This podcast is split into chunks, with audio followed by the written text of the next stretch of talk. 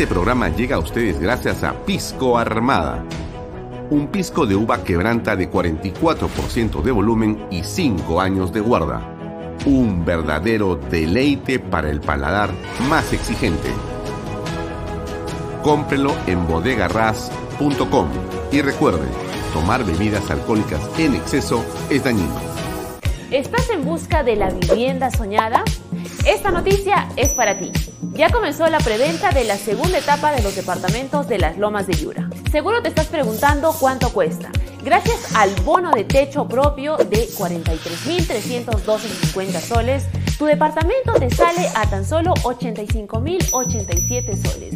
Es para no creerlo. Donde puedes vivir como siempre soñaste en el único proyecto de techo propio en Arequipa. Los departamentos cuentan con tres dormitorios, sala, comedor, cocina y un baño. Todo dentro de una urbanización privada y ya consolidada. No lo pienses más, no hay nada como tener tu vivienda propia y dejar de pagar alquiler, independizarte y vivir tranquilo en un proyecto que lo tiene todo.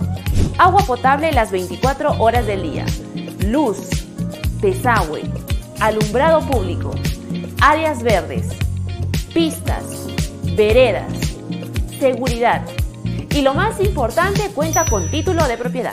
Y eso no es todo, también contará con áreas comerciales y colegios. Recuerda que comprar una vivienda es la mejor herencia que le puedes dejar a tus hijos. Contáctate ahora mismo con el área comercial y sé parte de las Lomas de Yura. ¿Qué tal amigos? Muy buenas noches. Gracias por acompañarnos en esta edición especial de Vaya Talk. Son las 6 y 25 minutos de la tarde. Nos conectamos en este momento a través de eh, los vehículos que ah, se estaban poniendo, digamos, muy cerca. Eh, lo que estamos eh, transmitiendo para ustedes es la imagen desde el penal de Barbadillo en Ate, donde se va a producir en los instantes siguientes la liberación del expresidente Alberto Fujimori por orden del Tribunal Constitucional. Y eh, lo que apreciamos aquí es eh, algo que ha durado horas y ya está viendo ahí ustedes al expresidente que se abraza con su hija precisamente abrazándose con eh, su hijo Kenji Fujimori. Ahí también abraza a una allegada desde acá de esta, ah, no puedo observar exactamente quién es, pero es personal eh, de confianza. Ahí está Keiko Fujimori, se abraza. Kenji fue el que ingresó precisamente eh, para trasladar a su padre a esta unidad. Ahí vemos que Keiko Fujimori lo sostiene del brazo se abraza con otra persona, el expresidente, y por lo pronto eh, se pone una mascarilla, además, una mascarilla de las que ustedes conocen, las que se solía utilizar por la COVID-19, y ingresa a, esta, a este vehículo de color plomo. No se puede ver con precisión desde este ángulo la placa, pero ahí está acompañado de su familia. Keiko Fujimori, Kenji Fujimori, que también ingresa a la misma unidad donde se encuentra su padre.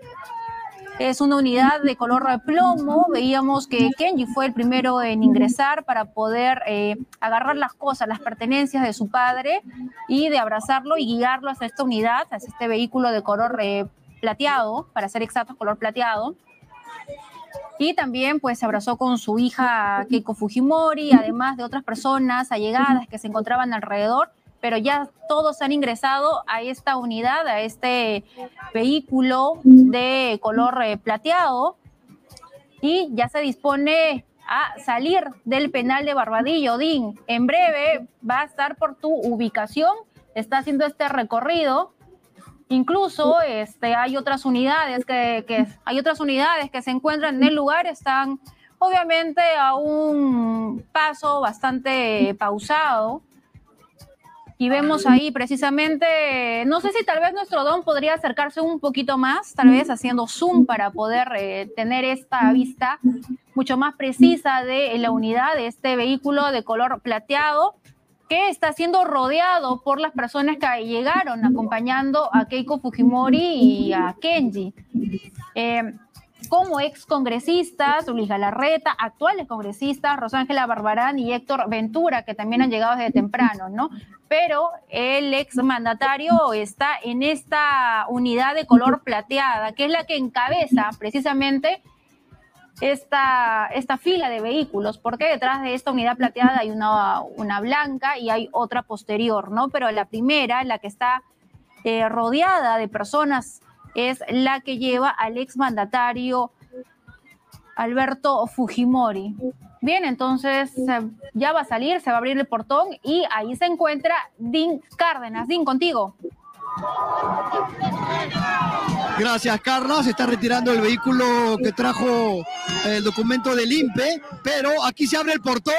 Se están saliendo gran cantidad de policías. Son las 6 de la tarde con 26 minutos en nuestro reloj.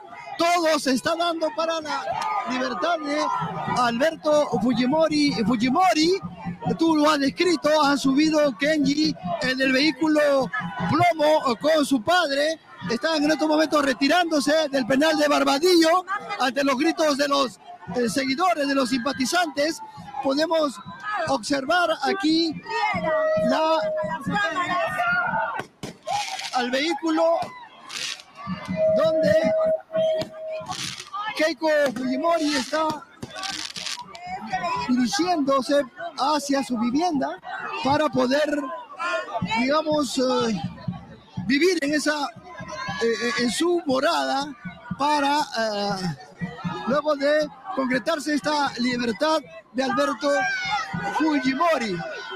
Esos momentos en los cuales se concreta la libertad de Alberto Fujimori, son momentos en los que sale del penal luego de 16 años, el ex presidente de la República. La policía está aquí tratando en algo de poner, de poner alguno, alguna posibilidad de que el carro avance. Pero aquí en medio de gritos y de empujones estamos tratando de observar hacia adentro al expresidente Alberto Fujimori. Efectivamente está con Keiko, el expresidente está usando una mascarilla, él está sentado al medio, está flanqueado por sus hijos, está en este vehículo retirándose del penal de Barbadillo, luego de esta libertad dispuesta por el Tribunal Constitucional. Estamos transmitiendo en vivo y en directo esta libertad del expresidente Alberto Fujimori, tal como lo había dicho Keiko, está acompañando a su padre.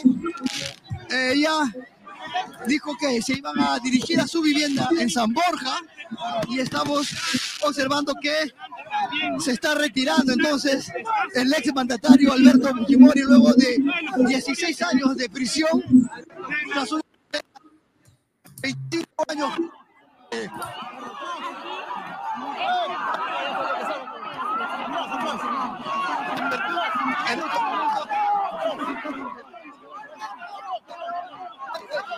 quien propia del mandatario sobre todo está aquí tratando de poner, de tener sus placas fotográficas mientras que suenan los muy bien, Dean, vemos a través de estas imágenes eh, compartidas, ¿no? Bien, amigos, eh, se ha producido finalmente la excarcelación de Alberto Fujimori, el expresidente. Como ustedes ven en las dos imágenes que eh, nos provee la televisión peruana, tenemos al lado izquierdo el momento en el que finalmente sale de la prisión e ingresa al carro de Keiko Fujimori. Y ahora vemos eh, el vehículo detenido por un enjambre de personas simpatizantes con banderas peruanas que han estado ahí desde muy temprano, eh, hoy en la mañana e inclusive ayer algunos días han pernoctado en la zona. Es una caravana de vehículos de la familia Fujimori. Todos están eh, delante donde tiene fotógrafos, camarógrafos y demás. Y están eh, obviamente tratando de tener una imagen de lo que hay dentro del vehículo, donde se encuentra Keiko Fujimori, Kenji Fujimori y eh, el expresidente Alberto Fujimori. Esto es en ATE, a la salida del penal de Barbadillo. Como ustedes eh, saben, durante el día se han producido una serie de informaciones en torno a esta liberación. Ayer eh, se supo que de una fuente no confirmada hubo aparentemente una comunicación o una eh, intención, una carta, un comunicado del que sería el presidente eh, de eh, la Comisión Interamericana de Derechos Humanos o la Corte en el sentido que no debía procederse con esta liberación. Pero finalmente, el día de hoy, eh, la presidenta Boluarte, el señor Otaro, la ministro de Justicia, decidieron darle el visto bueno, darle el go y finalmente eh, permitir que Alberto Fujimori, eh, de acuerdo a lo que ha establecido el Tribunal Constitucional, salga en libertad. Y lo que estamos apreciando aquí, creemos que va a ser sinceramente mucho más. Yo estimo complejo y difícil que eh, puedan, puedan llegar sin una seguridad y sin una cantidad de policías mayor hasta su casa en San Borja y aún ahí esto puede demorarle algunas horas. Eh, es indudable que existe una polarización, pero también justamente y producto de esa polarización es indudable que existe una enorme cantidad de personas, quizá en mayoría, que están esperando, aprobando y, por qué no decirlo con claridad, festejando la eh, salida de Alberto Fujimori del penal de Barbadillo en ATE, cosa que usted está viendo aquí por Canal B en este momento en directo. Lo que estamos apreciando acá son imágenes en directo. Insisto, lo que yo le digo a usted y usted me entenderá, eh, estimo muy complicado que sin la ayuda de la policía y las fuerzas del orden esos vehículos puedan avanzar. Eh, no es que había muchas o pocas personas, no. Van a salir de todas partes las personas a querer saludar, eh, vitorear, aplaudir y mostrarle su empatía a Alberto Fujimori. Él sale de una prisión eh, en la que ha estado después de un indulto que fue eh, emitido con todas las atribuciones legales por Pedro Pablo Kuczynski. Y ese indulto tuvo, como ustedes saben, un sinnúmero de idas y venidas hasta que finalmente, hace unas horas, el Tribunal Constitucional, ante el temor, ante el temor del juez de Ica, que era que tenía que decidir por la liberación, finalmente ordenó que se hiciera. Y lo que ustedes están viendo es cada vez más personas se van acercando al vehículo, que es el de Keiko Fujimori, que lleva a su padre, está su hermano también con ella, y están dirigiéndose a la casa de Keiko Fujimori en el distrito de San Borja. No deben ser más allá de unos eh, seguramente 30 o 40 minutos manejando, pero estimamos que serán algunas horas. La situación que ustedes conocen eh, es por lo menos para ello cada vez vemos más gente que está apretujada, siendo, siendo esta zona una zona con una, digamos, eh, complejidad y con un tránsito muy restringido por el, tráfico normalmente que tiene esta circunscripción, pero también eh, por la cantidad de personas que ustedes están viendo. ¿no? Están los fotógrafos rodeando de todas las formas posibles al vehículo en busca de la fotografía para ser publicada en las redes sociales en los siguientes minutos. Bueno, ¿qué eh, podemos decirles? nada. Vamos a poner un poco de audio de lo que dice, a ver, Canal 7 en esta transmisión para todos ustedes. Aquí va. Entonces está de color plateado y bueno, pues está con rumbo hacia San Borja.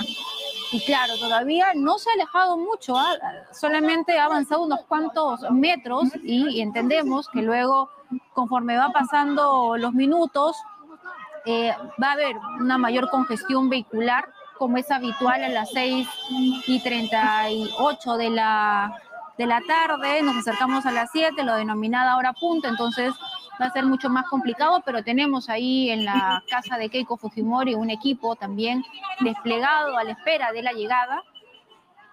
Entonces se tenía eh, en expectativa de que pueda dar alguna declaración, pero parece que eso no va a suceder, entonces, pero vamos a hablar con Dean, que se encuentra siguiendo esta especie de caravana. Dean, contigo.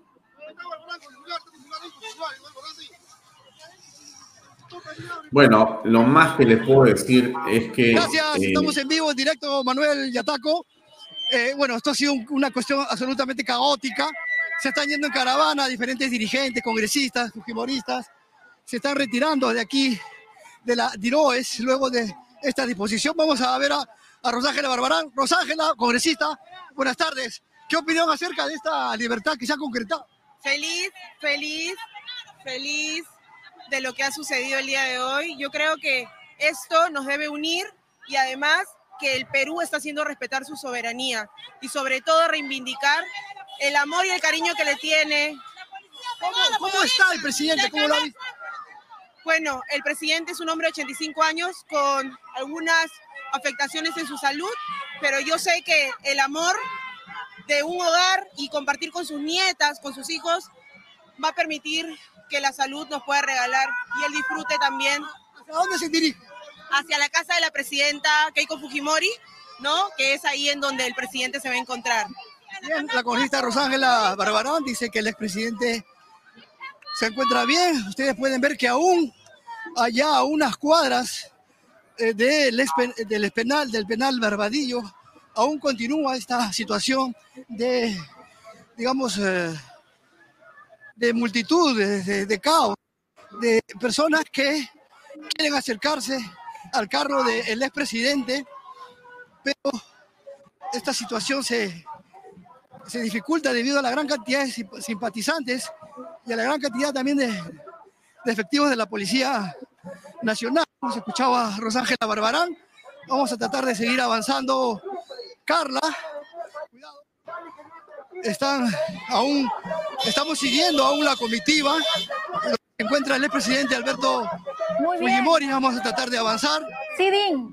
Eh, te comento eh, que nosotros estamos viendo a través de esta vista panorámica que nos proporciona nuestro dron y que estamos transmitiendo a través de nuestras dos señales y también eh, por las redes sociales todo el despliegue que se viene suscitando alrededor de esta unidad que está trasladando a Alberto Fujimori en compañía de sus dos hijos.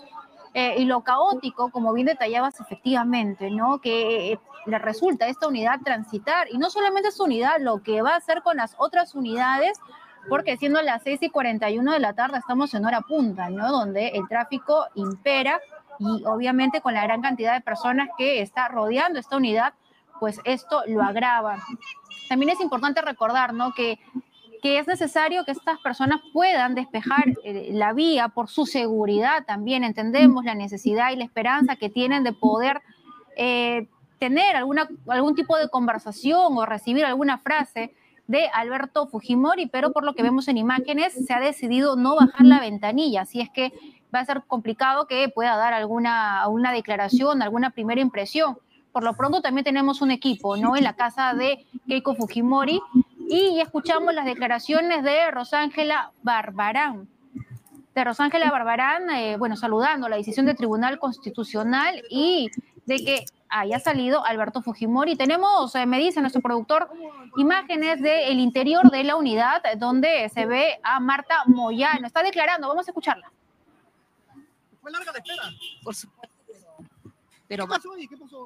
Bueno, son temas administrativos, básicamente. Gracias.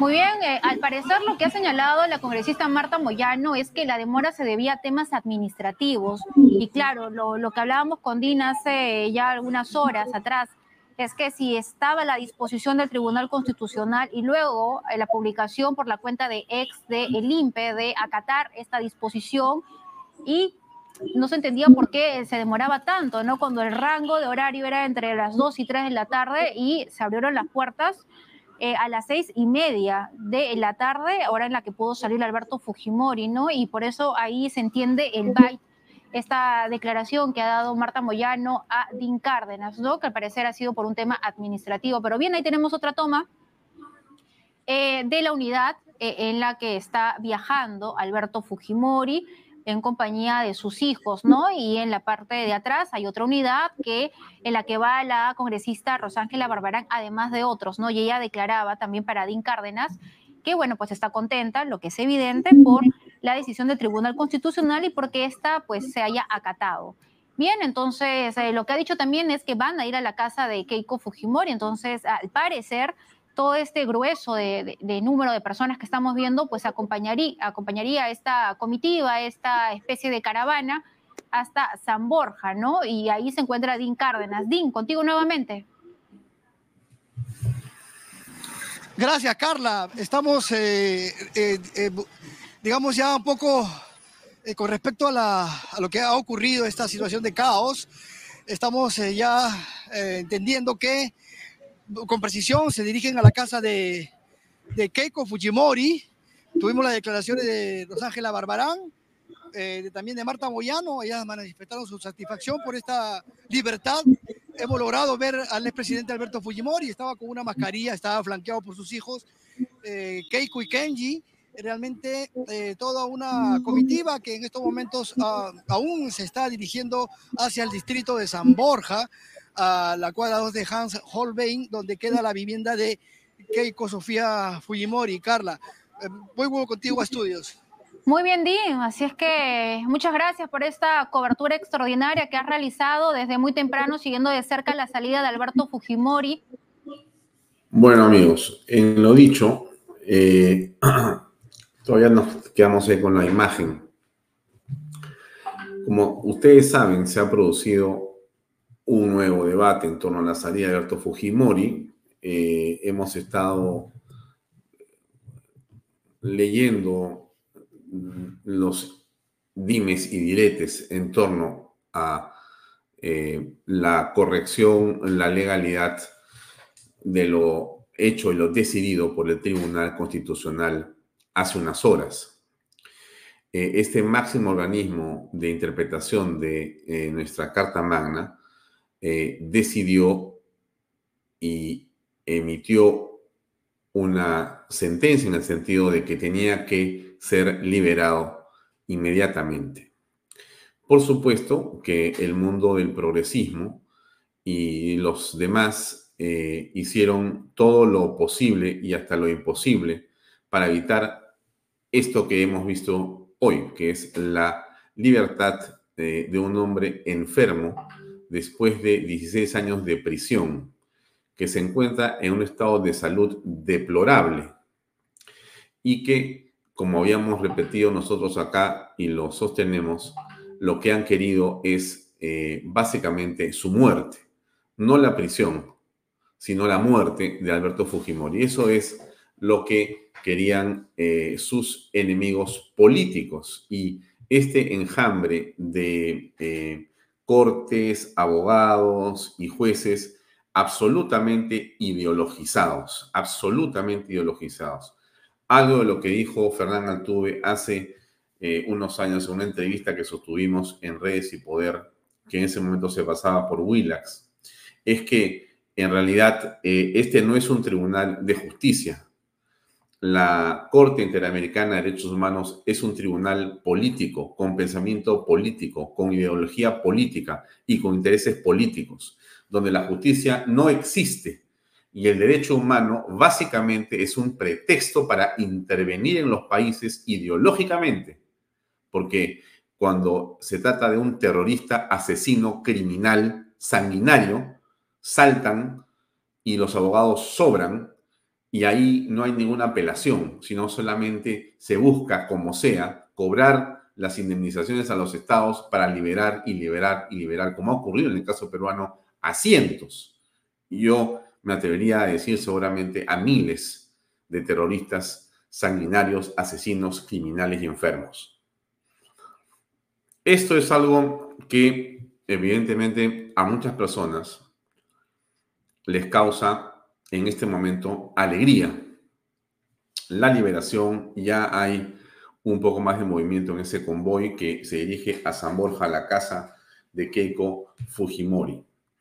Eh, pero esto que vamos a ver si hay un poco más de audio ahí. Pues angostar, de alguna forma se angostan por la cantidad de personas que hay en el lugar. Así que también es importante hacer el llamado a que la seguridad debe ser lo primero y es mejor despejar las vías para evitar algún tipo de inconveniente. Pero bueno, entonces ahí tenemos las dos miradas. Por un lado, Angie Juárez, que nos retrata todo este recorrido y la congestión vehicular que lleva consigo. Y por el otro lado, esta transmisión en vivo que realiza la cuenta de Keiko Fujimori eh, sobre eh, toda esta caravana, ¿no? Ahí vemos a la...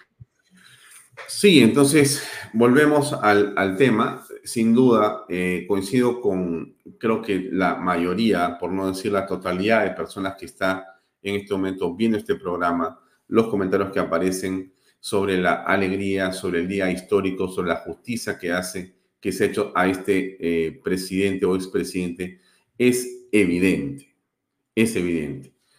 Em, el juicio de Alberto Fujimori algún día tendrá que reescribirse y el relato sobre lo ocurrido tendrá que sincerarse.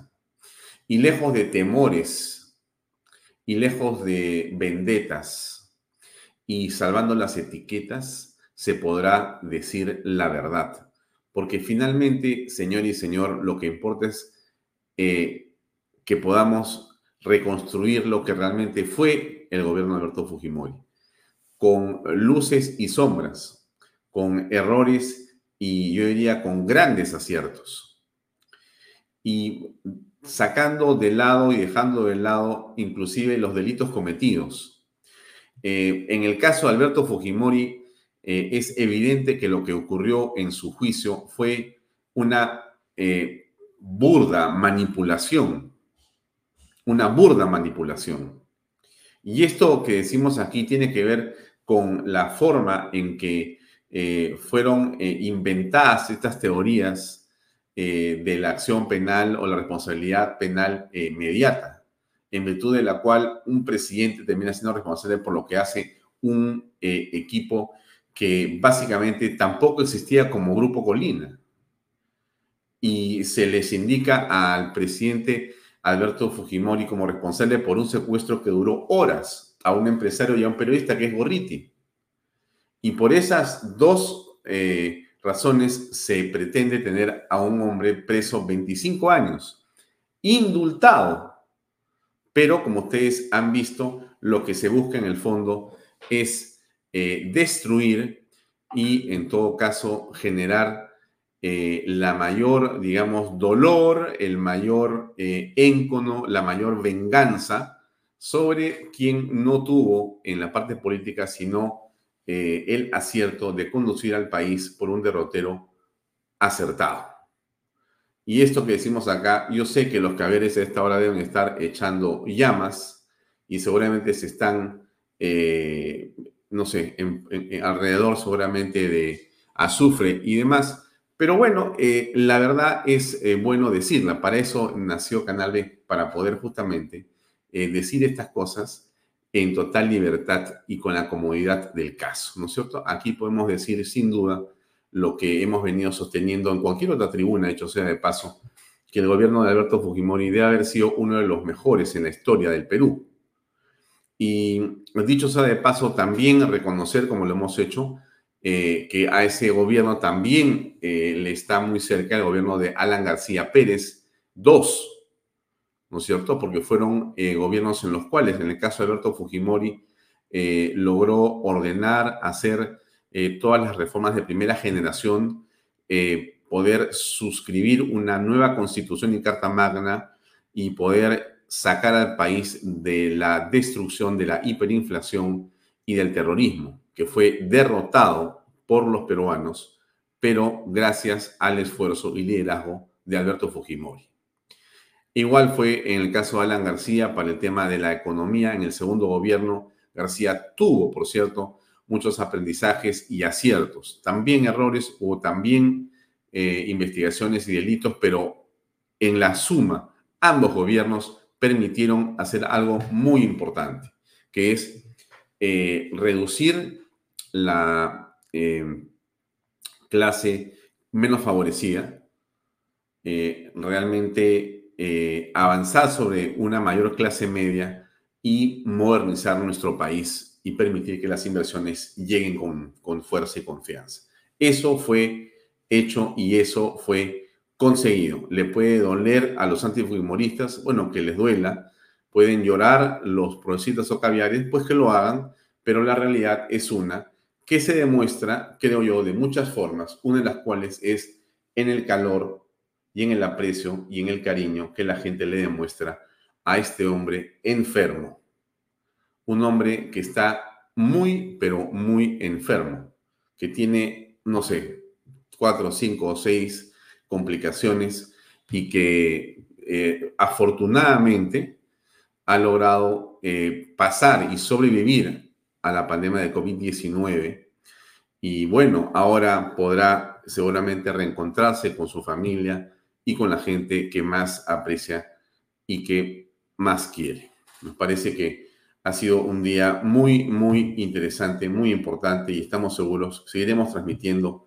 en los siguientes minutos lo que pasa con eh, esto que vemos en las calles, en diferentes eh, computadoras que tengo yo donde me encuentro.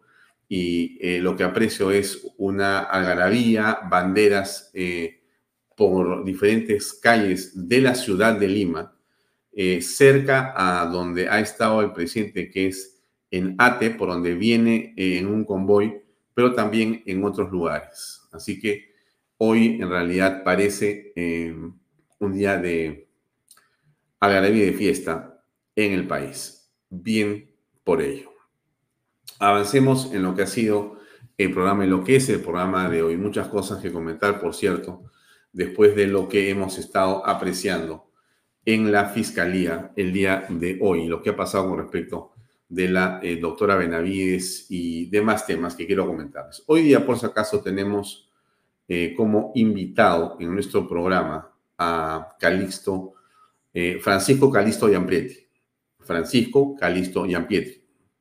Es un vicealmirante de nuestra Marina de Guerra del Perú en situación de retiro y va a conversar con nosotros sobre la coyuntura de seguridad, inseguridad y política en el país. Eh, estaremos con él dentro de unos 20 minutos aproximadamente. Eh, importante señalar algo que me parece eh, un acierto, y eso es esto que está aquí. Déjeme ponerlo un poco más grande para que usted lo vea. bien, es el diario El Peruano, las normas legales, dicen lo siguiente, se declara el día 7 de diciembre de cada año como el Día de la Institucionalidad del Estado de Derecho y de la defensa de la democracia. Alguien puede decirme por qué.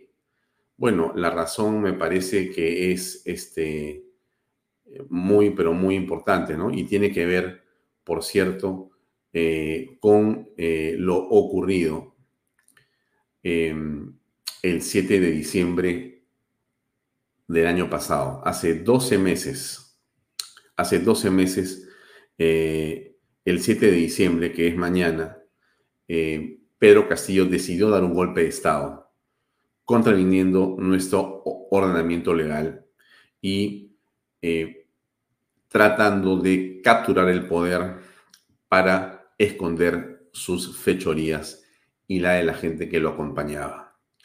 En una de las reacciones más eh, importantes de la institucionalidad democrática en el Perú, ese golpe de Estado eh, se logró conjurar, se logró detener y Pedro Castillo fue detenido, fue apresado y finalmente se logró eh, pasar eh, hacia un gobierno constitucional, un gobierno eh, de sucesión, donde la señora Dina Boluarte es quien nos gobierna ahora. Aquí algunas imágenes para que no se olvide usted. ¿Estamos bien? ¿Estamos bien? No creo que salga mucho el micro, pero lo voy a direccionar. Voy a probar una palabrita para... 1, 2, 3, 4, 5, 6. Escúchame. 1, 2, 3. ¿Perfecto? ¿Queda? Avisa que es este. Tienes que estar atento. pues, Mira, ven, ven. ven.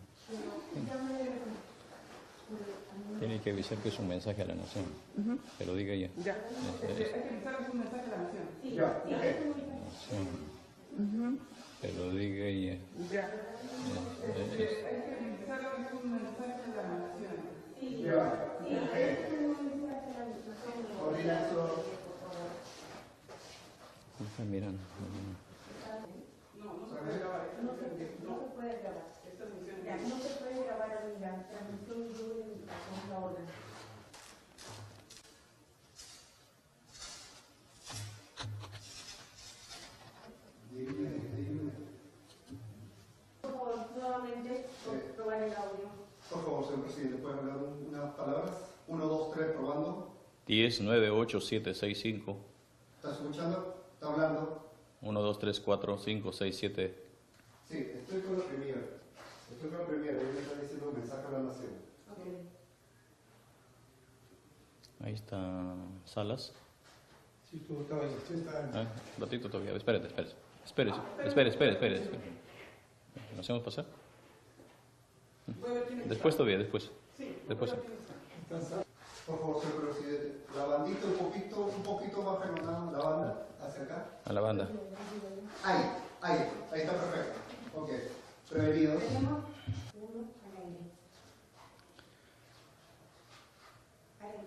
La nefasta.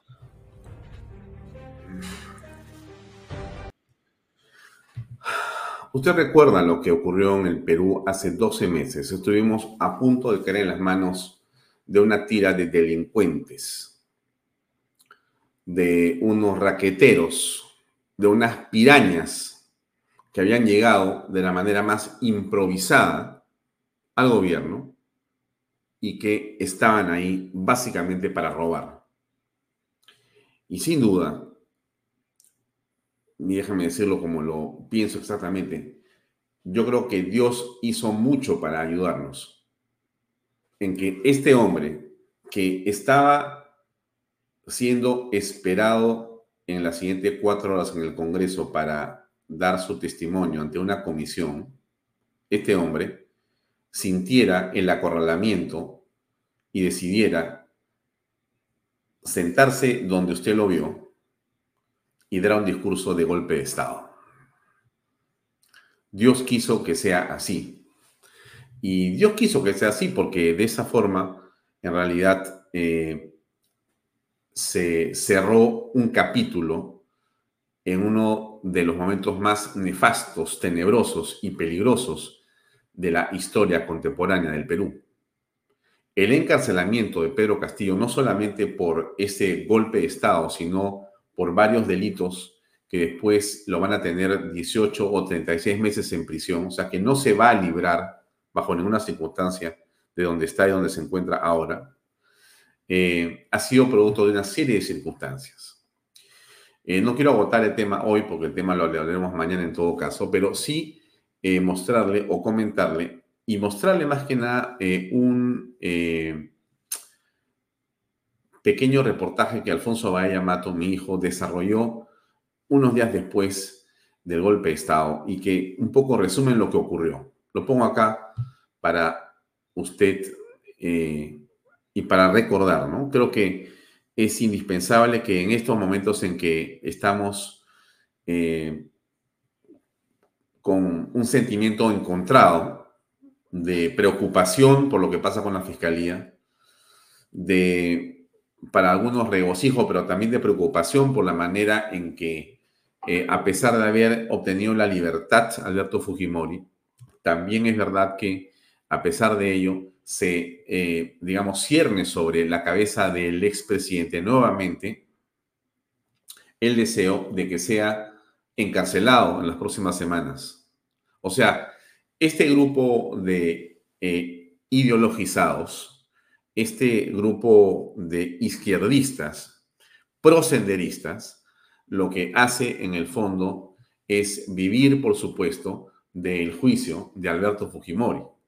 ¿no? Como ustedes comprenderán, eh, los presupuestos han sido y son millonarios para enfrentarte a este hombre que sale con una mascarilla y que creo que tiene en la actualidad 85 años, si no me equivoco.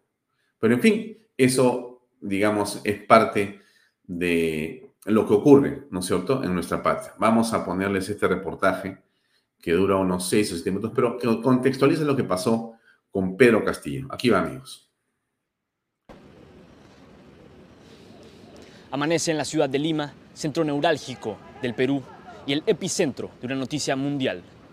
Un golpe de Estado fallido que pretendía instaurar una dictadura terminó a los pocos minutos con la detención y la posterior vacancia del ahora expresidente del Perú, Pedro Castillo Terrones. Por su sesión constitucional, la vicepresidenta Dina Boluarte asumió el día de ayer la presidencia de la República, convirtiéndose en la primera mujer en asumir este cargo. Esta es la crónica de lo ocurrido en las últimas horas. De Anguía a Barbadillo, con breve escala en Palacio de Gobierno. Los 16 meses de gestión de Pedro Castillo reavivan la vieja frase de González Prada, donde se pone el dedo, salta la pus. El gobierno del Chotano se resume en la máxima devaluación de la figura presidencial en el país, con constantes idas y venidas de la Fiscalía, preocupantes destapes periodísticos, ministros y familiares prófugos, frecuentes marchas a nivel nacional y probablemente la mayor incapacidad e incompetencia para manejar el país. La evidente corrupción en el gobierno de Pedro Castillo ha salido hasta por los baños de la casa de Pizarro. Donde se ha puesto el dedo, ha saltado la corrupción. La mañana del miércoles 7 de diciembre, mientras aún sesionaba la comisión de fiscalización, en un inesperado mensaje a la nación, Pedro Castillo mostró su verdadera cara, cerrando el Congreso inconstitucionalmente tomamos la decisión de establecer un gobierno de excepción orientado a restablecer el Estado de Derecho y la democracia, a cuyo efecto se dictan las siguientes medidas. Disolver temporalmente el Congreso de la República e instaurar un gobierno de emergencia excepcional. Este, este, este presidente lo dijo claramente, iba a dar el golpe de Estado los de Perú Libre no quisieron entender y acá está la muestra. Yo espero que entre poco las Fuerzas Armadas se progresen y las demás instituciones. A los, al jefe del comando conjunto y a los comandantes generales que todavía están en actividad, ¿cuál es el llamado o el mensaje para ellos, por favor? Que se pronuncien en contra del golpe nada más. Se han cerrado las puertas del Congreso. Luego del mensaje del presidente de la República, está declarando el congresista Enrique Wong y empiezan a salir demás congresistas para eh, afrontar la situación.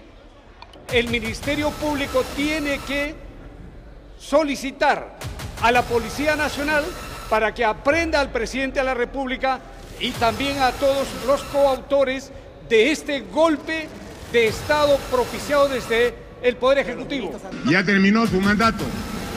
A partir de ahora vamos a empezar una nueva, una nueva línea democrática para darle estabilidad a la población, seguridad a la nación.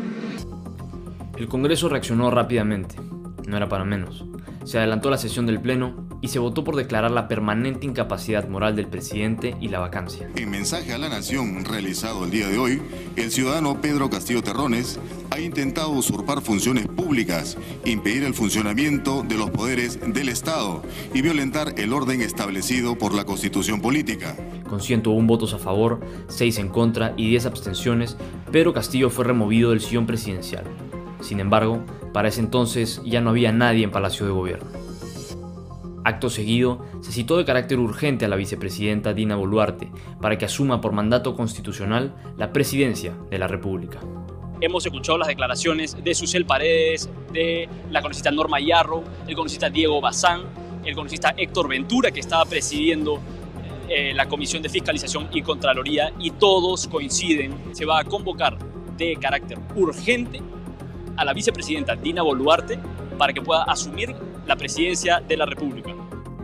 En medio de sonrisas, aplausos y banderas, Dina Boluarte asume la presidencia en un ambiente muy parecido al de 28 de julio, olvidando por completo sus denuncias constitucionales, sus anteriores declaraciones contra la prensa y los serios señalamientos por ser presunta miembro de la organización criminal Los Dinámicos del Centro.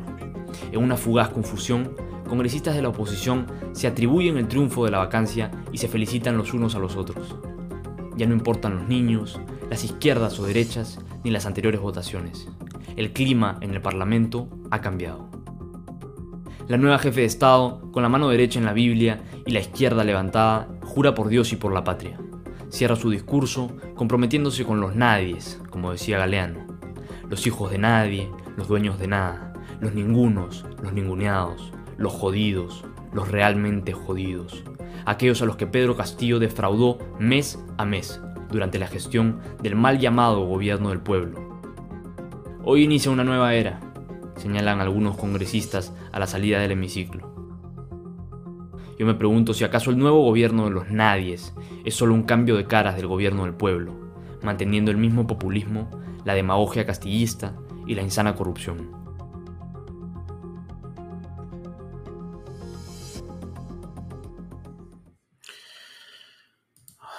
Sí, em, como dice Carlos Galvez, ¿no? A veces es un poco ingrato recordar. Yo creo que siempre es bueno recordar. Es una pesadilla, dice Carlos, y coincido contigo que estos fueron momentos muy tensos. Nosotros estábamos eh, transmitiendo con Alfonso Bahía Mato en el Congreso y estábamos transmitiendo desde las 11 de la mañana a 10 y media lo que eran, digamos, eh, el prolegómeno y el contexto antes que el presidente vaya a las 3 o 4 de la tarde. Todo parecía ser una actividad, eh, digamos, interesante políticamente, pero sin eh, mayores sobresaltos en esa mañana. La tarde iba a estar más bien intensa con esta presentación de Pedro Castillo. Y ocurrió lo que ustedes vieron. Nos sorprendimos todos con este golpe de Estado que vimos en vivo y en directo y usted lo pudo ver por Canal B también a través de la señal en streaming que tenemos pero han sido momentos muy, pero muy complejos. Quizá al margen de, digamos, el malestar que nos puede generar recordar o ver este, este, este hecho, eh, quizá lo que tengamos que hacer sí es reflexionar sobre lo que ha significado para, digamos, eh, saldo negativo una presidencia como la de Pedro Castillo y su equipo de gobierno o de desgobierno.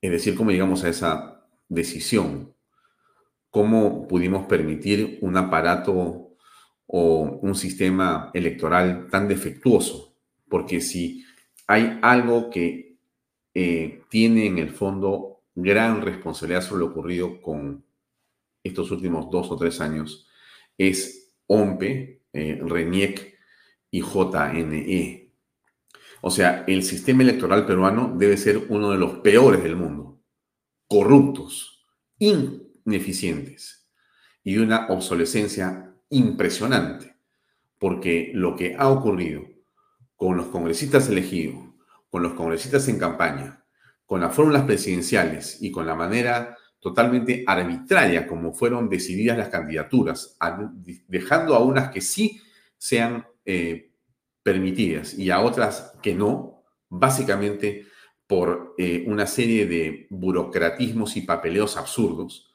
solamente nos demuestra que el problema, como siempre eh, hemos dicho y usted también, está para comenzar ahí. O sea que estamos frente a un hecho que lo pongo y lo recuerdo y lo voy a seguir recordando porque lo que no debemos hacer es olvidar cómo llegamos a un Pedro Castillo y todo lo que tuvo que pasar y hasta la gracia de Dios tuvo que llegar y ser invocada y sentirla presente cuando ese hombre decide dar un golpe de Estado y nuestra Fuerza Armada en las instituciones deciden salir en contra y conjurarlo.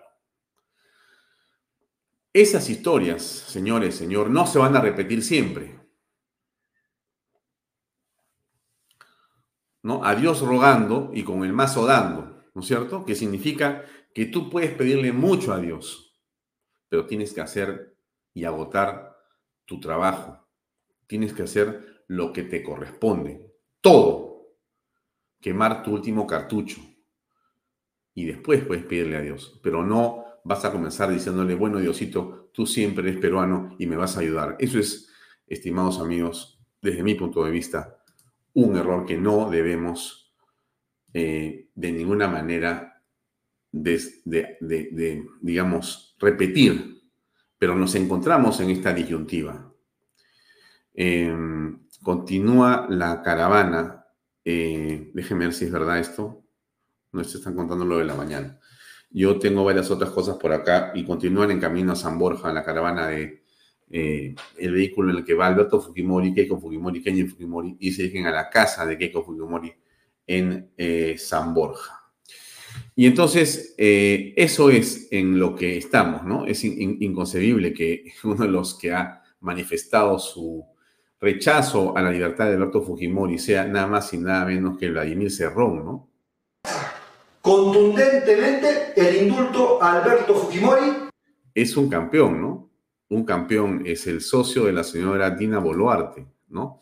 Es eh, a quien le cuidaba ella las cuentas, ¿no? ¿Se acuerda usted, no es cierto? Muy bien. Bueno, este campeón es el que eh, está ahora dando discursos y los pasan por las redes sociales para que todos lo veamos. No pongo más porque realmente no me interesa, pero y tampoco creo que le va a interesar a usted, pero lo pongo como un ejemplo de lo que tenemos que resolver, ¿no? Esto que ha pasado con Pedro Castillo, este, digamos, eh, intento de destruir nuestro país, de destruir eh, nuestra esencia democrática, eh, no ha terminado. Esto de lo que nos hemos salvado está afuera, está en la puerta de nuestras casas, está, o sea, el peligro, en pocas palabras, no ha sido conjurado. Nos hemos salvado porque Dios ha querido que comprendamos la naturaleza de nuestra responsabilidad y lo que tenemos que hacer. Pero esto no se ha resuelto. Esto se puede poner peor. Y si bien es cierto, aparecen claros y pequeñas luces en el horizonte, también tenemos que reconocer que estamos en medio de un gran peligro. Y tenemos que actuar en función de ese gran peligro. ¿Y cómo tenemos que hacerlo? insisto en esto que yo me voy a, digamos, cansar, no me voy a cansar de repetir, usted tiene que comprender el proceso en el que estamos metidos, ¿no es cierto? Cuando usted ve a Cerrón o cuando ve a este sacerdote. serio. O sea, a ver, ¿no? Escuche usted qué dice el señor Barreto, ¿no? A ver, vamos a ponerle play, por favor, al señor Barreto. Eh, a ver, sí, sí, sí.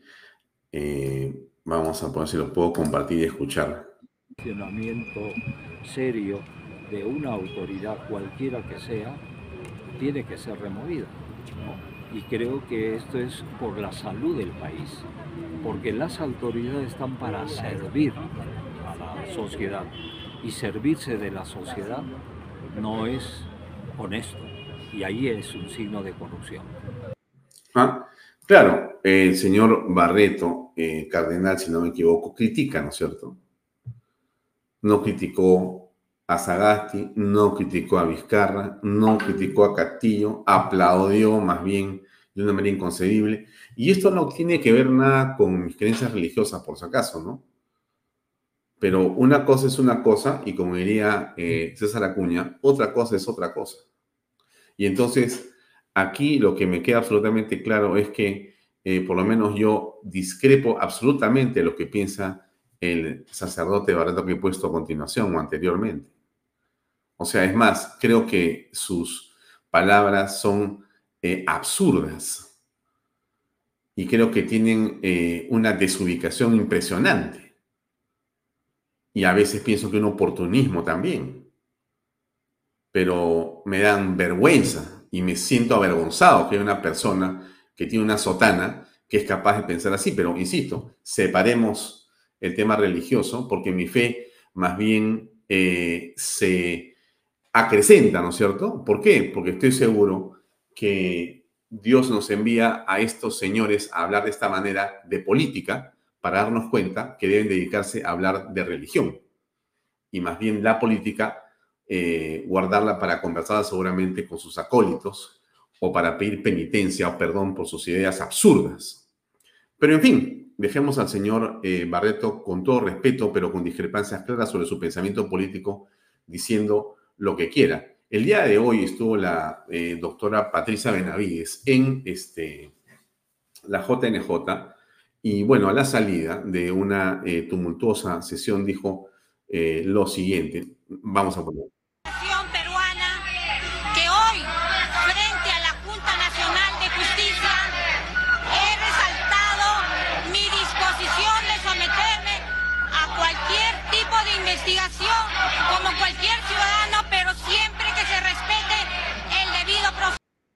No se ha respetado el debido proceso. Esto es un sainete, esto es una broma, esto es una mascarada. Lo que quieren hacer los mismos que persiguen a este, el señor Alberto Fujimori, a donde sea que vaya, y no van a, este, digamos, detenerse hasta verlo muerto, ¿no? Eh, lo que quieren es apoderarse de la fiscalía para hacer cosas impresionantes. El día de hoy ya apareció, por supuesto, otra acusación contra Alberto Fujimori. O sea, no ha terminado de salir porque no, porque esto que le cuento lo han hecho. Escuche usted, escuche usted, realmente esto me parece impresionante, ¿eh? pero se lo pongo, mire la Segunda Fiscalía Superior Penal Nacional especializada en Derechos Humanos e Interculturalidad. Dice, variación del mandato de comparecencia con restricciones y se dicte mandato de detención domiciliaria contra el procesado Alberto Fujimori Fujimori por el plazo de 18 meses en el presente proceso penal, proceso complejo declarado que se le sigue por la comisión del delito contra la vida, el cuerpo y la salud, homicidio calificado en la modalidad de asesinato con alevosía en un contexto de delito de lesa humanidad, en agravio de John Gilbert Calderón Ríos y otros a fin de garantizar la necesidad de aseguramiento de su presencia en la etapa de juzgamiento. Mm. Escucharon, ¿no es cierto? O sea, lo que están haciendo es buscar una prisión preventiva para Alberto Fujimori ya. O sea, apareció una fiscal que dijo, ah, hay que ver cómo lo agarramos del cuello y le ponemos 18 o 36 meses de prisión preventiva a un hombre que acaba de ser indultado esto es impresionante, ¿no? Pero no es impresionante, es como son. Los zurdos, los rojos, los comunistas, los prosenderistas, los caberes que los acompañan, son igualitos y son los mismos. Usted pone unas fotografías y los va a ver a toditos juntos desde hace 20 años o más. Juntos en el mismo interés de hacer, digamos, una batalla contra el Fujimorismo, para ellos en el camino abrazar el Estado y comer de lo lindo, porque para eso es lo único que sirven, para amarrarse la teta del Estado y succionar todo lo que puedan ellos y sus familias y sus amigos y demás personas relacionadas. Eso es, en el fondo, lo que son este grupo de personas. Cero producción, cero productividad cero inversión, cero crecimiento, cero valor. Solamente sirven para estar metidos en las fiscalías, en las ONGs para ver a quién demandan y a quién pueden eh, continuar asusando, etiquetando y burlándose de ellos. Y eso es lo que creo que no hay que, no hay que permitir. Pero estamos a muy poco tiempo de conversar con eh, Francisco Calisto Giampietri y pongamos un cachito de lo que fue ayer la conversación con eh, José Cueto. Poner ahí directamente, ya ratifico esto, ha sido un indulto legal eh, en el momento indicado, no tiene ni siquiera que demostrar, porque así dice la ley, eh, expresión de causa, simplemente da el indulto, es una prerrogativa virreinal, pero sigue ahí del presidente de la República. Ahí debió colocar al final, en mi opinión, un párrafo final que, de la orden directamente. Señores de IPE, tienen ustedes 48 horas para ejecutarla. Se acabó. Chao. No había nada que, esperar de que el otro juez que diga que no, mira lo que ha pasado, ¿no? Pero, ¿qué opinas tú de la, digamos, influencia que tiene la Comisión o la Corte Interamericana de Derechos Humanos en esto? Mira, yo le he dicho, me he cansado de repetirlo. Yo no le hago caso y creo que el país no le debería hacer caso a estas cortes supranacionales porque no pueden ir encima de la soberanía jurídica del país. Hmm. Más claro, imposible, ¿no es cierto? Cueto, corazón completamente. Yo eh, voté por Cueto y votaría por Cueto, porque me parece que representa desde mi punto de vista a un hombre cabal, un héroe nacional y una persona que tiene desde mi punto de vista las ideas absolutamente claras que suscribo. Ojalá que le siga yendo tan bien. Vamos a pasar a la conversación con nuestro eh, invitado de hoy, Francisco Calisto Gianpietri.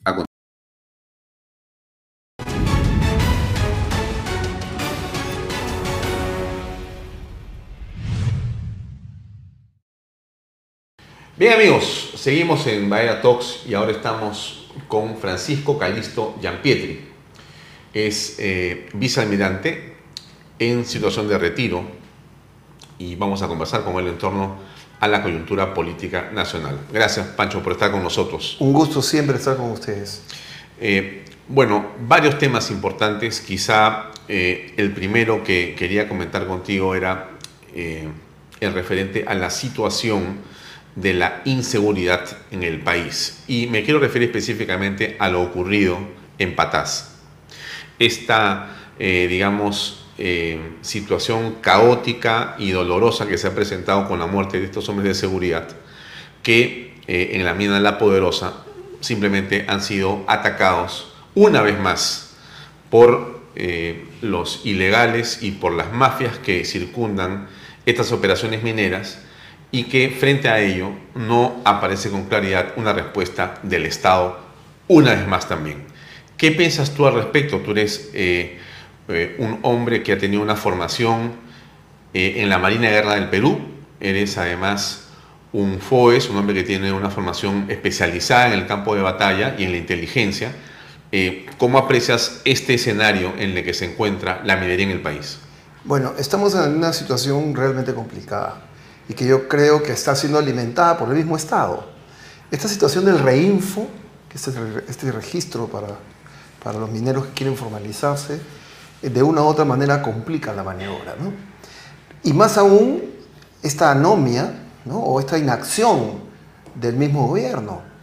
Acordémonos que nuestro primer ministro ha salido a echarle la culpa a, a los que atacaron. ¿no? Los responsables del ataque son los, las personas que fueron y perpetraron este ataque inhumano contra la gente. Y esa no es la forma en que se debe de, enfrentar un problema. No están eh, concientizándose de que ellos tienen que solucionar este problema.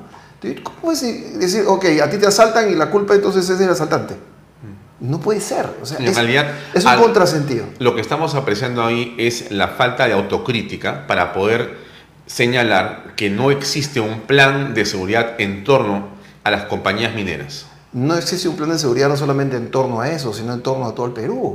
Si no, acordémonos de tan cacareado Plan Boluarte, que hasta el día de hoy no sabemos qué cosa es, lo que significa. Y, y si tú no estás consciente de que tienes un problema, entonces ¿cómo lo solucionas? Lo primero que tienes que saber es que tienes un problema. Y de ahí eso hasta cuando nos enseñaban matemática en el colegio, ¿no? el problema, los datos, etc. Y para poder llegar a la respuesta o a la solución. Pero negar de per se que existe un problema y echarle la culpa a los atacantes que han utilizado técnicas de índole terrorista para decir que ellos son los culpables del ataque, entonces estamos pues este, poniendo la carreta delante de los caballos una vez más, como lo, lo acabas de decir. ¿no? Sí. Y entonces, ¿cuál debería ser la respuesta del Estado o del gobierno frente, por ejemplo, a lo que ha ocurrido en Patás? Bueno, debemos partir con lo primero. O sea, aquí tiene que haber un liderazgo claramente definido. No podemos estar en esta dicotomía, en esta navegación entre dos temperaturas de agua, ¿sí?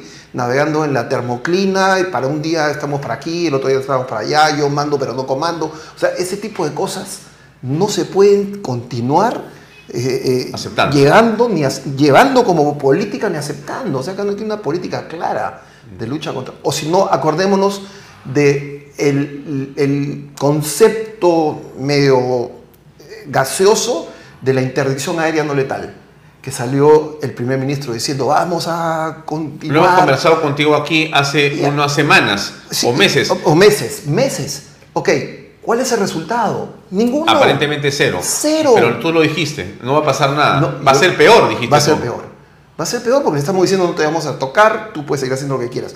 Acordémonos del tema de las cárceles de la señora Boluarte. El 28 de julio, en mensaje a la Nación. Vamos a construir dos cárceles más grandes, etcétera, etcétera. No existen ni los planos. No, pero hay una ley para sacar personas de la cárcel, más bien. Y hay, es más, hay una ley, o sea, es un contrasentido. Decimos una cosa, se hace otra cosa. Entonces, están en esta dicotomía que acabamos de decir, no le hace bien a nadie.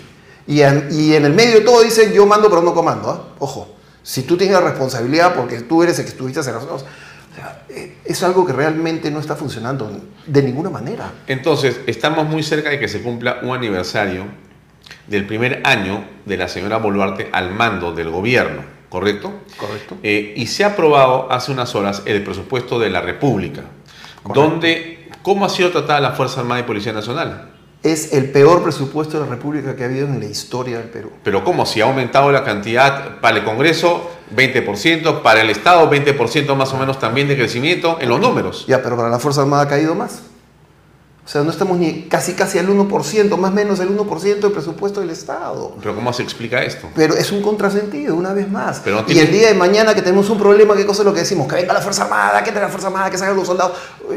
Estamos en un tema constante de, eh, destrucción desde adentro de la institucionalidad. No solamente de la Fuerza Armada, sino también la vemos, por ejemplo, en la Fiscalía de la Nación. Pero antes de entrar a la Fiscalía, quiero regresar a la Fuerza Armada y al presupuesto, pero te pregunto lo siguiente, pero ¿no se supone que más bien en este momento tenemos como ministro de Defensa a un eh, miembro de la Fuerza Armada en situación de retiro, el señor Chávez Ruesta, que podría, al contrario, ser una excelente bisagra entre los intereses de estas instituciones y el Ejecutivo? ¿Qué está pasando ahí? Bueno, tú lo has dicho, debería, ¿no?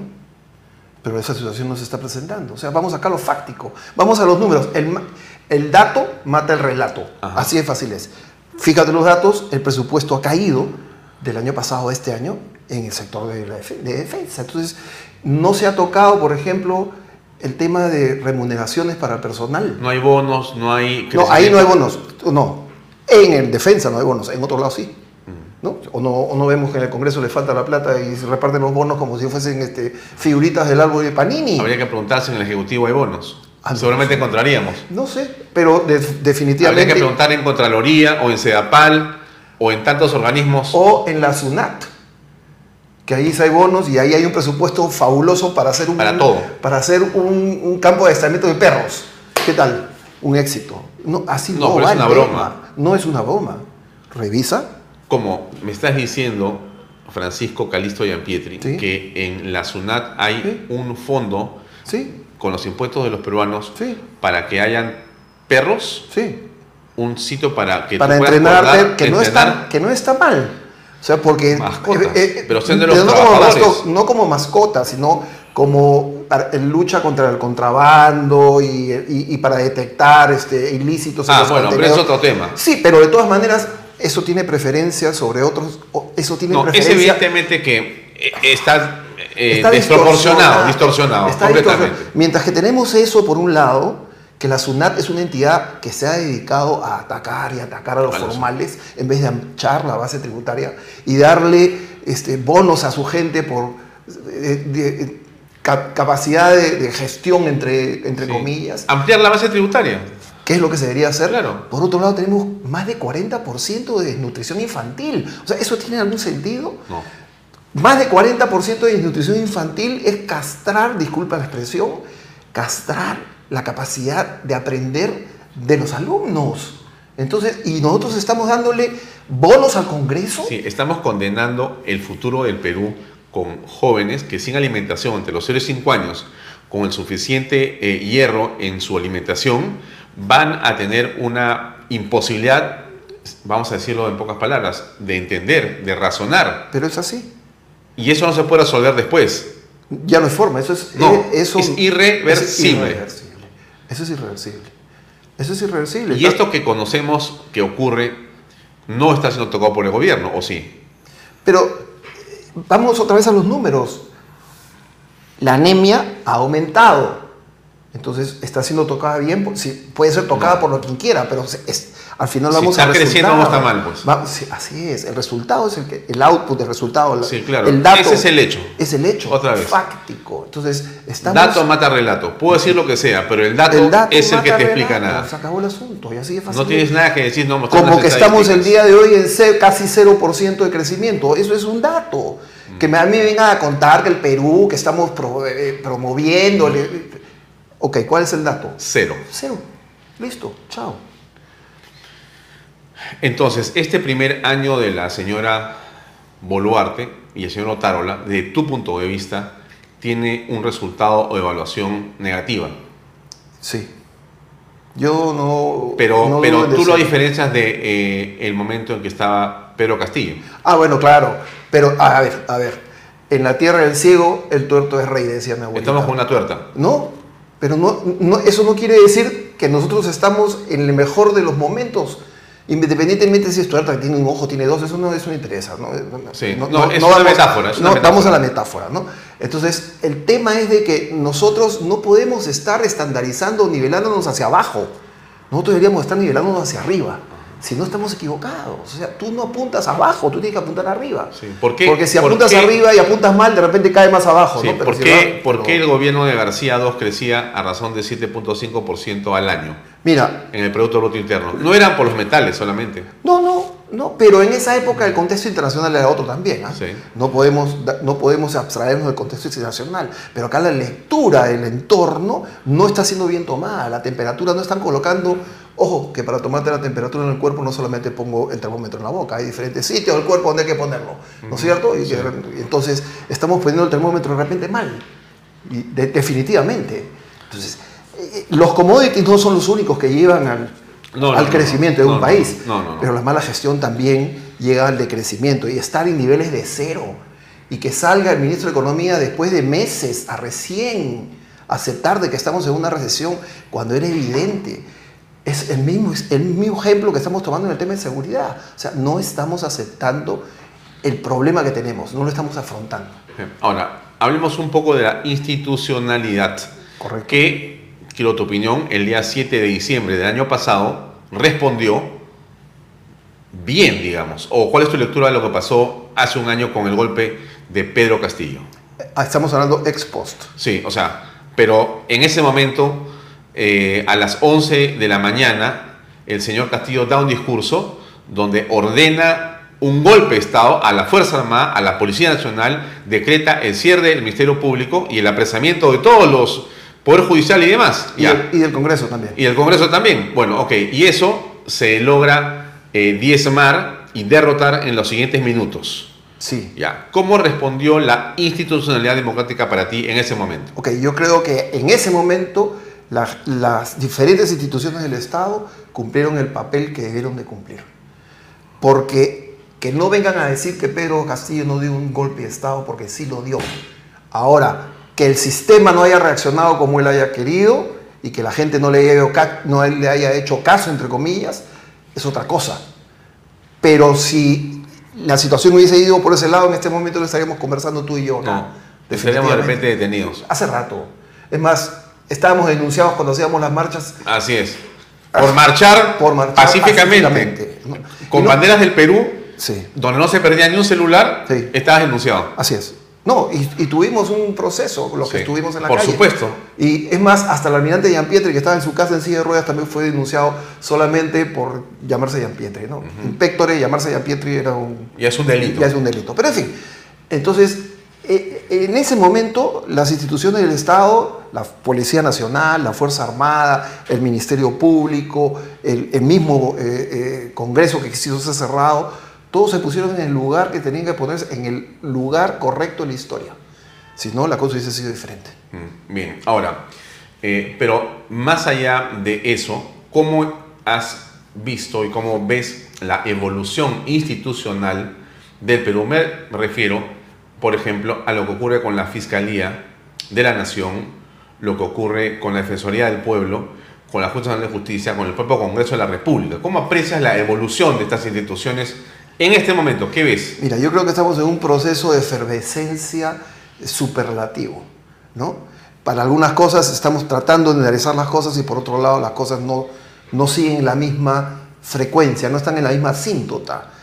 ¿Cómo puedes entender que un fiscal o una fiscal eh, provincial que sea nombrada eh, fiscal superior investigue a la fiscal de la nación? ¿Cómo puedes ver que un fiscal superior salga a la televisión y peche a un juez? Entonces, esa parte del sistema no están reaccionando bien.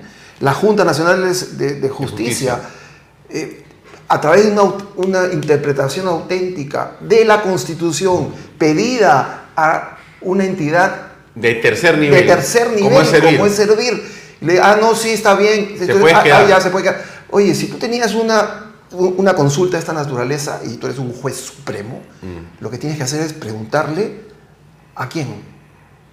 Hay que preguntarle al Tribunal Constitucional, que es el intérprete máximo, de la- porque está en la Constitución. Entonces, tratando de sacar ahí de una u otra forma un artilugio para poder sobrevivir en los cargos y mantenerse en el asunto, es un tema que no, no, no ayuda a la institucionalidad. Y por otro lado, hay gente que está reaccionando en ese sentido, en ayudar a recuperar la institucionalidad. Entonces, es un tema que va a tomar tiempo. Porque resulta que ahora eh, el cargo de magistrado de la JNJ en realidad es eterno. Bueno, si no, pregúntenle a la señora. No, no, que ya no tienes este. Ya no, pues ya, ya, ya, ya no son 75 años. Claro, entonces yo cuando tenga 74 años y 11 meses y 29 días me nombran por 5 años más, pues no. Ya te- Y ya pues me voy hasta los 80. Entonces, no es así. No es y, así. y en todo caso, cuando se venza, se interpretará nuevamente, porque es muy rápido interpretarse y Ah. nos per seculum seculorum, por eso. pues. Lo que tanto nosotros eh, o, o el entorno criticaba, ¿no? La, la interpretación auténtica Claro. que se utilizó en la época del gobierno de Fujimori Así y que que fue tan tanto se duramente, duramente criticada. Pero y el día ellos de hoy se sí utiliza la aplican. sin ningún problema. Hay un doble rasero. Pero, pero por supuesto.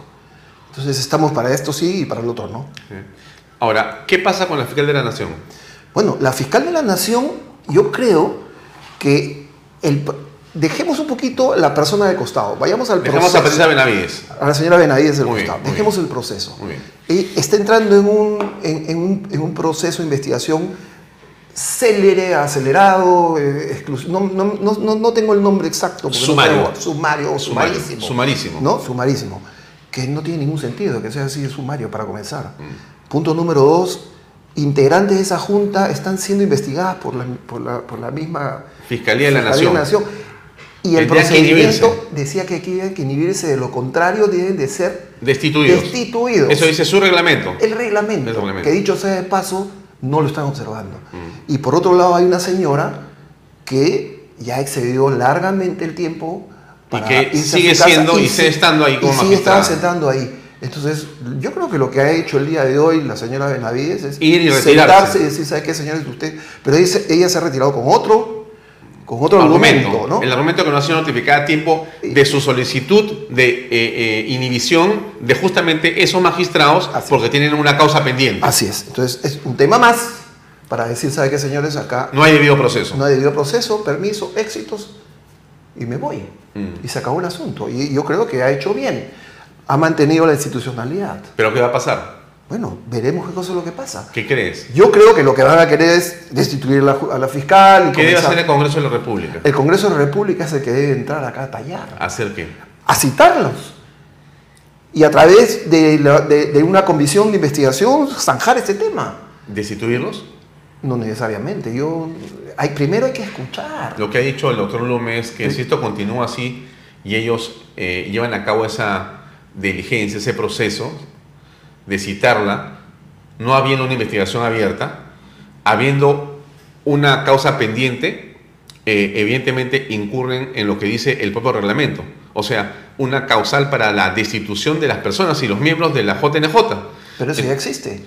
Claro, eh, eh, o sea que ya están inmersos en Ya están inmersos en eso. Eso ya existe. Esa Entonces causal ya el está. Congreso podría destituirlos, en pero, realidad. Pero por supuesto. Pero primero hay que, a ver, hay que citar las Hay que hacer un proceso, hay que hacer un proceso, debido debido proceso, De todas correcto. maneras, Ya, hay que hacer un bien. debido proceso. Pero estamos en eso.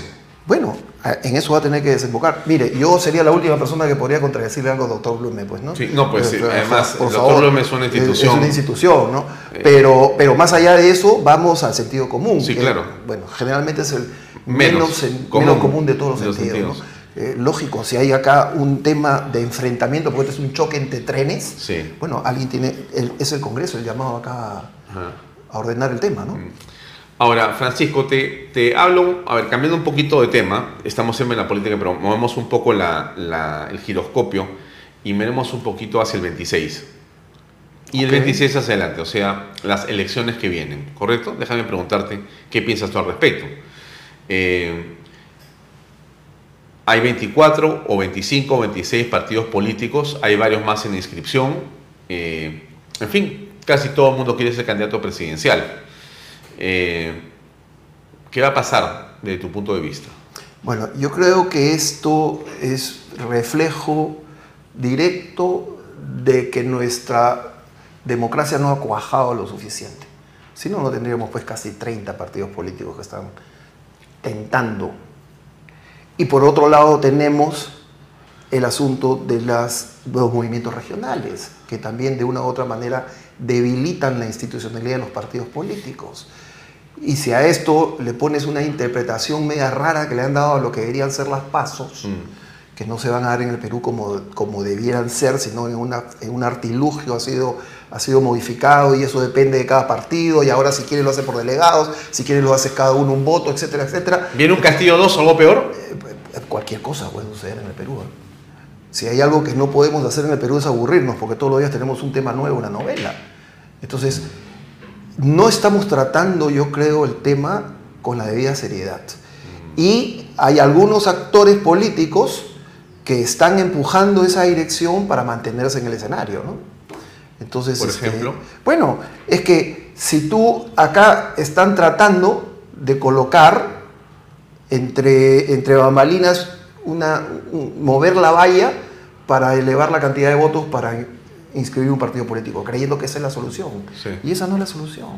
¿no? La institucionalización de los partidos políticos tiene que ser algo orgánico que tiene que ebullecer desde adentro de los partidos políticos. Y son muy pocos los partidos políticos que están trabajando en ese sentido. El resto son cascarones que se están armando. Sí.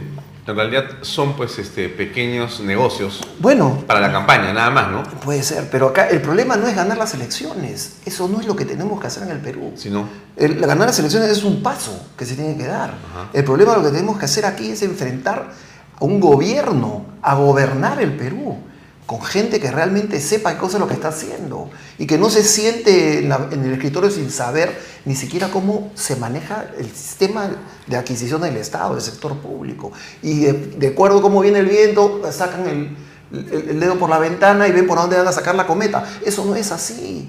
Gente que no sabe qué cosa es un compromiso, un devengado, qué cosa es un PIM, qué cosa es un PIA, qué cosa es un PIM, etcétera, etcétera, que, que son temas que son de normal uso en, en el, en- en el sistema público.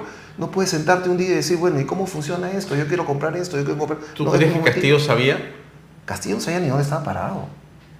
Castillo es una reacción hepática del gobierno, no, perdón, del, del electorado.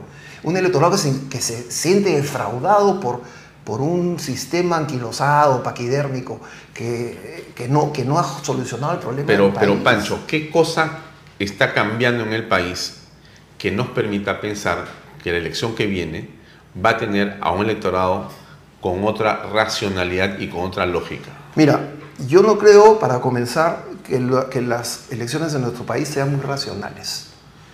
Yo creo que son más pasionales Bien, muy bien. que racionales. De acuerdo. ¿ok? Porque yo dudo, dudo que ninguna persona en el Perú se va a sentar a leer los 30 planes de gobierno de los Imposible. 30. Es imposible. Imposible, imposible. Es imposible. Entonces van a buscar al que habla mejor, A que le a gusta, que le que le grita presidente, o más, que se identifica con o, ellos. así, o este fue igual que yo. O sea, ya tenemos de eso, hemos tenido grandes oradores, gente que no sabe ni hablar, otros que dicen que sí, que yo me parezco a él, entonces voy a votar por él. Ese es un tema Y entonces, muy, muy emotivo y no tan racional. ¿quién va a ser nuestro Milley? ¿Quién va a ser nuestro Milei? No sé, tenemos que preguntarle a lo que sucederá. A una, bueno, Liz podrá salir, ¿no? Liz podrá salir, pero tampoco pararse frente a la gente y, bueno, no sé, en el Perú no, no, no, no funciona el idioma Milei como, como, o, el, o el- la forma de, de- de transmitirse que tiene Milei. Lo que necesitamos en el Perú es tener a una persona que transmita seriedad. Ajá. Más allá de, disculpando la expresión, de un par de ajos o cebollas, Sí. ¿no? Más allá de eso, es, tiene que ser una persona que transmita seguridad, que le transmita seriedad, que, que transmita un trabajo con un grupo de gente y no solamente una persona, ¿no? Creo yo. Pero en- al, final de la- al final del camino tiene que ser una persona que tenga firmeza y que tenga convicción de lo que está haciendo y que se coma el sapo de lo que va a suceder, porque el próximo gobierno va a tener una tarea dificilísima, que es sacarnos de todo este pantano en el que estamos metidos en este momento. ¿no? Ahora, tú ves, digamos, el 26 al 31 son cinco años de gobierno. ¿Tú ves que eso es suficiente? ¿O tú ves que el proyecto político debería tener una extensión o una visión mayor? ¿Cómo crees tú que eh, se necesita tiempo para transformar el país hacia lo que debería ser? Es que nuestro país no puede estar en un movimiento pendular. A un extremo el péndulo, a otro extremo el péndulo, dependiendo... ¿Nos quién- ha pasado eso? Pero por supuesto. Si no mira a Castillo por un lado, Sagasti por el otro, bueno, Sagasti fue un accidente, ¿no? Sí. Pero este, Fujimori por un sitio, ah, después del año 92 el tema creció, se continuó con García, después vino y se fue para el otro lado y ahora estamos en, estamos en cero de crecimiento. Entonces, estos movimientos pendulares obedecen a una falta de políticas de Estado que tienen que ser traducidas después en políticas de gobierno, que se tienen que hacer políticas públicas, que independientemente de quién sea el gobernante de turno, vayamos en el mismo sentido. Pero es curioso, ¿no? Eh, tienes razón en el apunte en el que nos falta políticas de Estado, pero lo curioso es que el Estado es lo que más ha crecido en el país. Sí, pero... O sea, la economía no, pero hay más Estado. O sea, hay más burocracia, hay más empleos públicos, hay más ministerios, pero, eso pero no hay más servicios. Pero eso no te garantiza nada. No, al contrario, pues estamos peor, estamos, estamos en este momento en la minería entrapados. En, en todas partes, en infraestructura, perdóname, nadie se puede mover.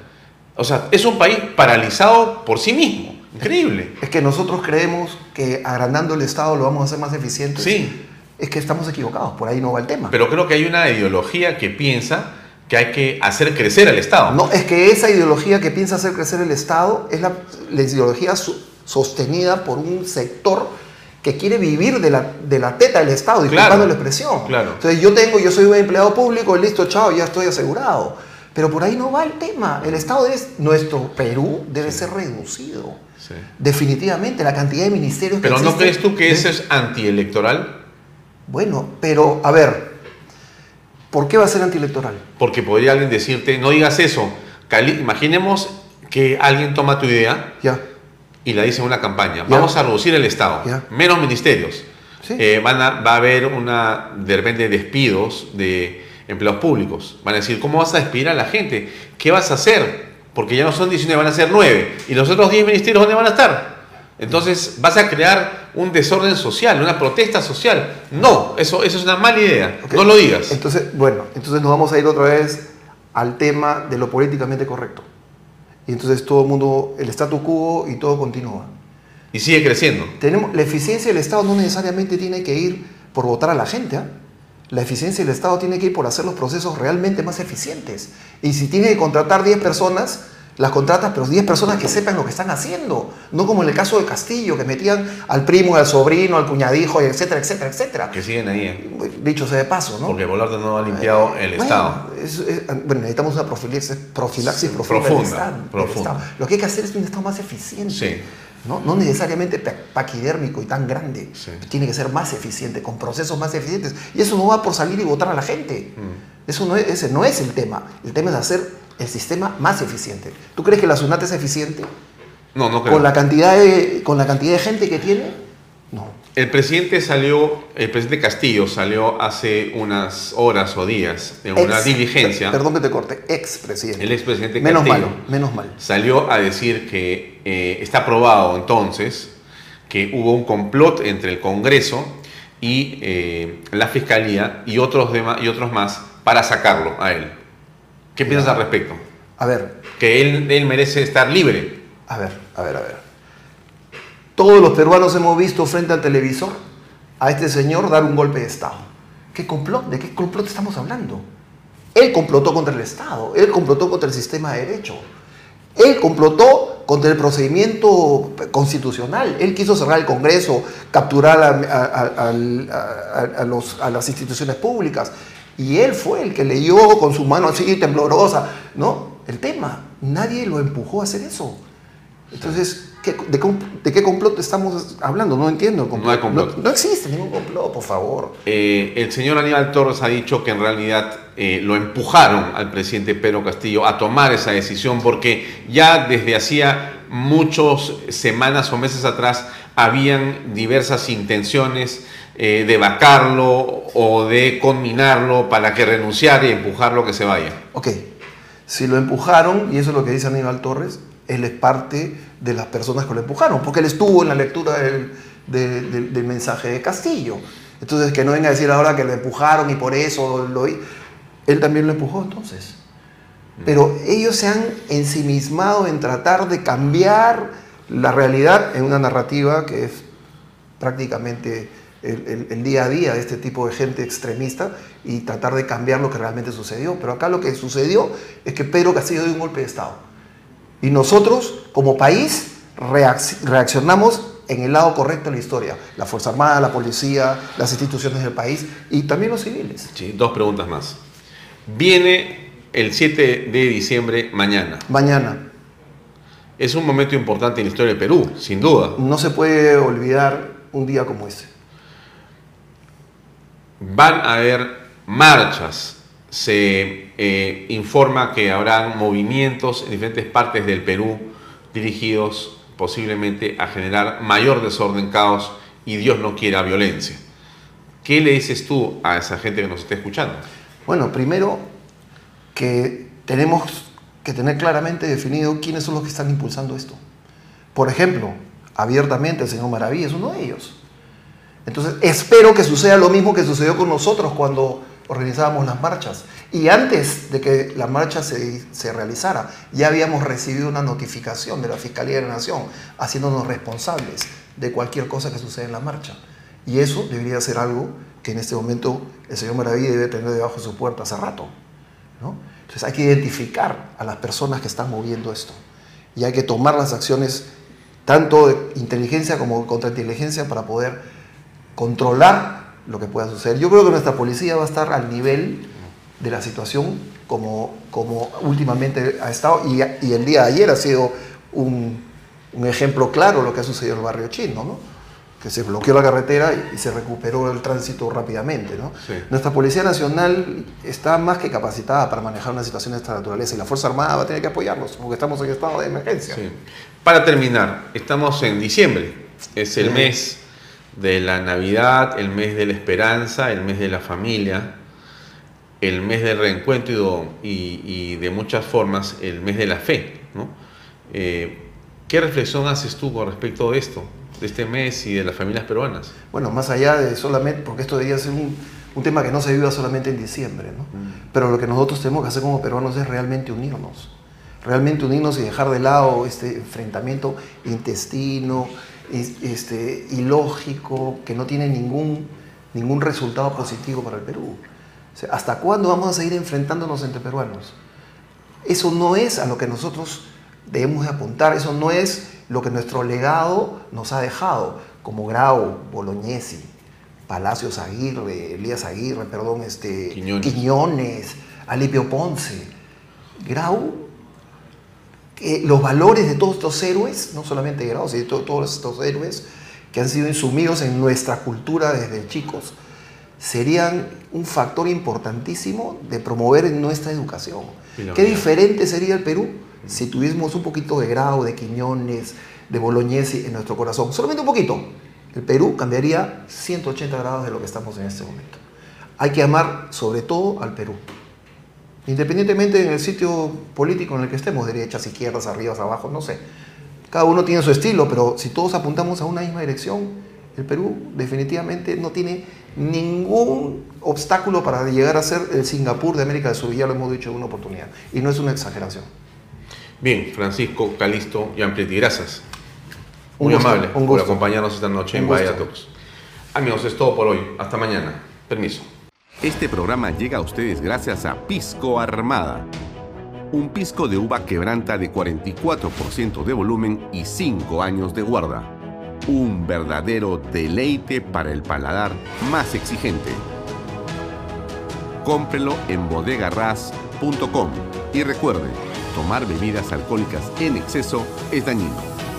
¿Estás en busca de la vivienda soñada? Esta noticia es para ti. Ya comenzó la preventa de la segunda etapa de los departamentos de las Lomas de Yura. Seguro te estás preguntando cuánto cuesta. Gracias al bono de techo propio de 43.312.50 soles, tu departamento te sale a tan solo 85.087 soles. Es para no creerlo. Donde puedes vivir como siempre soñaste en el único proyecto de techo propio en Arequipa. Los departamentos cuentan con tres dormitorios, sala, comedor, cocina y un baño. Todo dentro de una urbanización privada y ya consolidada. No lo pienses más, no hay nada como tener tu vivienda propia y dejar de pagar alquiler, independizarte y vivir tranquilo en un proyecto que lo tiene todo.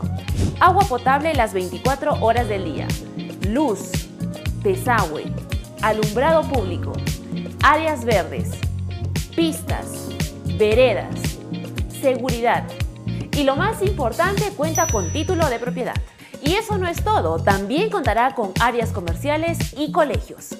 Recuerda que comprar una vivienda es la mejor herencia que le puedes dejar a tus hijos. Contáctate ahora mismo con el área comercial y sé parte de las Lomas de Yura.